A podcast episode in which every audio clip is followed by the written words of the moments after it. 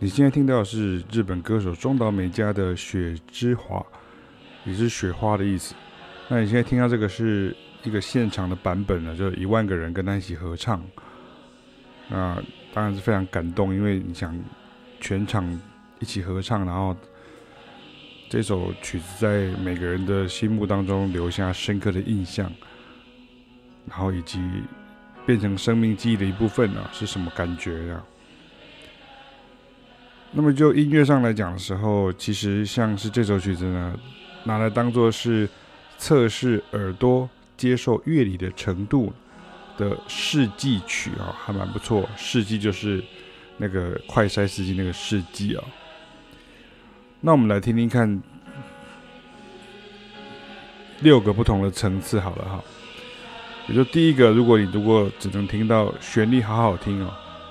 这是一般听众的极限啊，那请注意啊，这样子讲并没有贬义，我们是在讨论音乐的更深层啊，也就是推动旋律的力量，以及给听者的感受与情绪变化。可能很多人讲说，哎，我听音乐听音乐，我干嘛要知道这些和弦？对，你可以不用知道。可是如果你是音乐人哈，比如说你是乐手，或者你是创作者。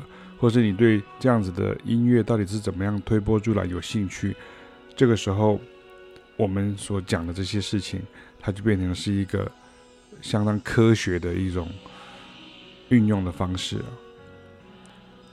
那第二个，像这个地地方开始，像前奏跟主歌哈，它是主要就是以这个调性内的这个瞬间和弦为主。那它也有利用像四级用五音当贝斯啊，也就是所谓的 tonic。的 pedal point 的概念呢、哦，流行歌曲就很常用了。那第三个，在副歌前呢，它的 pre-chorus 的这个地方呢，会有难度呢，却也是推波助澜的开始。它出现了这个属七升升九和弦呢，dominant seven sharp nine 啊，这样。你现在听到这个就有了。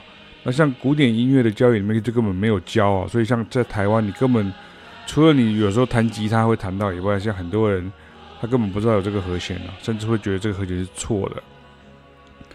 然后像是附属和弦啊，加上延伸音啊，以及这个它的双打拍档啊，也是所谓相关的 two minus seven flat five 或是 two minus seven 等等的概念。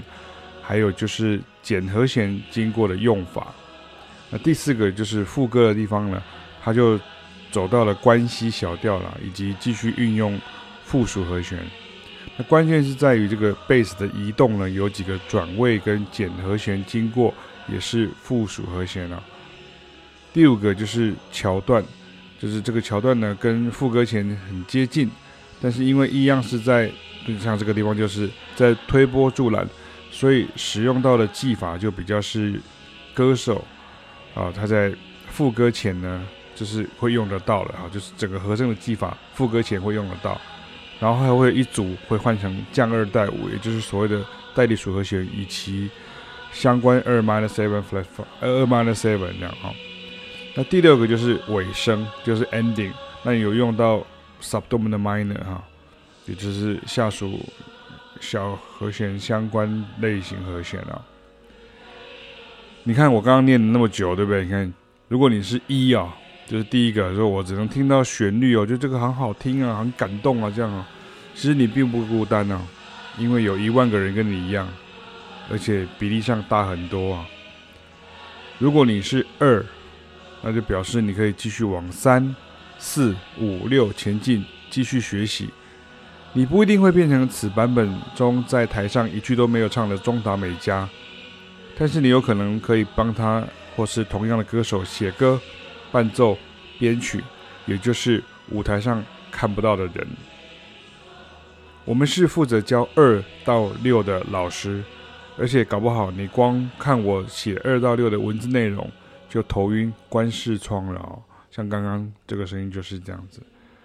但是随着曲子的结束，我要告诉大家，细节就是我们在意的。也就是说，这些传世名曲的背后推动的力量。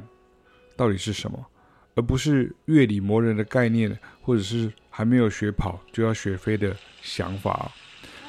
就是很多人会觉得说，听音乐就听音乐，为什么要讲到乐理这样好？那这个部分我们当然是没有问题的啊，就是就是单纯是以，以自己的感官或者感性来听音乐，这是很 OK 的，甚至你会有一些很多联想的想象都没有问题。可是如果你要去做到像是这种音乐上的这种，呃，就是我刚刚提到这种科学的，或者这种比较，到底它的成分是怎么调配，它怎么酝酿的，这个就是你必须要去了解的这个部分。那我们就是这样子的老师啊，就是这样在教学啊。那我小时候曾经听过台湾的流行音乐前辈大师哦，张弘毅老师的讲座哦。他那时候对着台下我们这群小毛头讲说哦，你会不会在听一首歌的时候，你会想要合音第二部哦？或者是你会随性唱出一段对应的乐句啊？或是你会真的想要了解，诶，这到底是什么和弦接什么和弦啊？那我还记得啊，当时我很年轻，我还在二十出头，然后。当时已经过世的张弘毅老师说：“如果你有这样的念头，那么欢迎来到幕后的世界。你要开始认真学音乐了。这就是学音乐的人、从事音乐工作的人跟听音乐的人的差别。我们并不是因为不喜欢音乐、不爱音乐而演奏音乐，相反的，我们很可能会更因为想要理解。”音乐背后的这些原理，或是这些道理，或是这些美感，到底是怎么样造成的，而促使我们走向音乐之路。中岛美嘉的《雪之华》一万人合唱版送给大家。